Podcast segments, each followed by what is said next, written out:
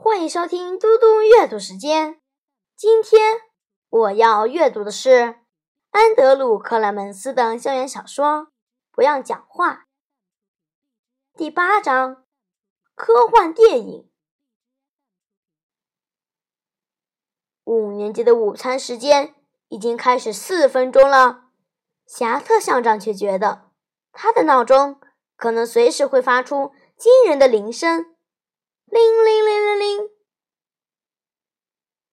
他几乎以为自己还在家里，就躺在舒服的床上，沉浸在美妙的梦乡。这一定是在做梦，但不对。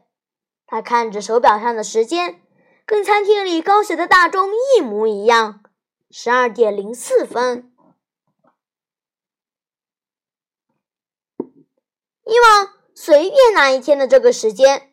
夏特校长的红色扩音器早就派上用场了，因为这时会有一半的五年级生在排队领餐，另一半学生在排队拿牛奶或者横冲直撞找座位。整个餐厅充斥着快把屋顶掀翻的鬼吼鬼叫和叽叽喳喳声，活像动物园的喂食时间一样。但今天却非如此。没有人讲话，一个字也没有。一班二十五个学生在餐厅里走动，却连一点点嘘声都没有。夏特校长听得见冰箱的老旧压缩机正嘎嘎作响，也听得见厨房员工正在低声谈话，甚至还听得见孩子们的脚步声在队伍中游移前进。诡异的安静。吓着他了，夏特校长觉得自己仿佛置身在一个恐怖科幻电影的场景里。虽然他有时候还挺喜欢看恐怖电影，但此时的他却一点也不喜欢这一刻脑中浮现的想法，因为这些五年级的孩子好像都被外星人绑架，而且却被洗脑了，又或者他们。被某种奇怪的生物攻击，舌头全被截断，只是舌根再也发不出任何声音。一阵寒颤爬过校长全身，他看到一个女孩正盯着自己看，这才想到自己刚才大概是露出了奇怪的表情。那个女孩拿着午餐坐下，夏特校长硬是挤出一丝笑容说：“希拉呀。”今天好吗？他的声音在安静的餐厅里竟然还有回音。所有正在排队等着拿牛奶的男生全都转身望向希拉，女生也一样。希拉吸了一口气，有些紧张的对着校长微笑，轻声又缓慢的说出：“我很好。”夏特校长转向排队拿冷饮的学生，那些学生赶快转头看向别的地方，一切仍旧静悄悄。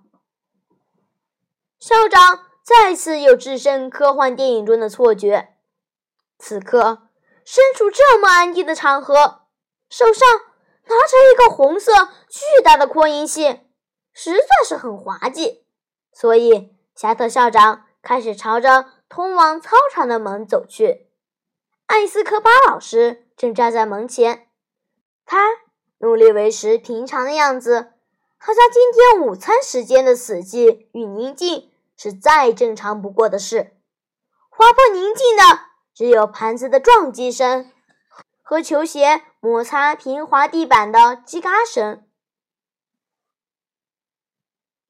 侠特校长轻轻将扩音机。放到墙边的地上，他低声问艾斯科巴老师：“今天这里是怎么了？”艾斯科巴老师也小小声的回答：“我完全想不通，但一定有什么诡异的事，一定有。”侠特校长他心底不喜欢这种感觉，似乎有某件奇怪的、全新的事正在进行中。而这件在他学校里发生的新鲜事，竟然未曾得到他的允许就展开了。这项活动根本未经核准。夏特校长并不是爱管学校里的大大小小事，他是发自内心的认为自己有必要对一切负责，所以他深觉自己应该要说些什么话，或做点什么事来破除这个魔咒。于是他离开墙边，用洪亮的声音说：“五年级的同学，午安！今天的午餐好吃吗？”所有学生面面相觑，整个餐厅里的人仿佛一起深吸了一口气，然后几乎异口同声的骂出：“好吃！”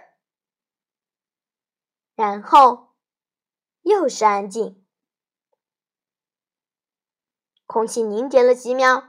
校长再度开口：“今天你们非常安静，你们的表现让我非常……”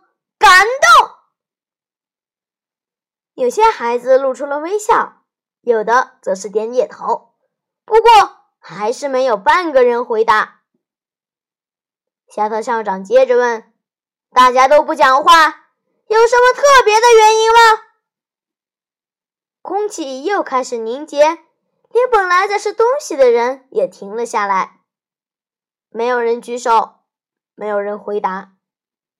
可夏特校长可是一位敏锐的观察家，就在那瞬间的宁静中，他观察到一件事：当他的问题一出口，似乎所有的男生都瞧向在冰箱旁的戴维·帕克，而每个女生都瞥向刚坐下来的林希·伯奇斯。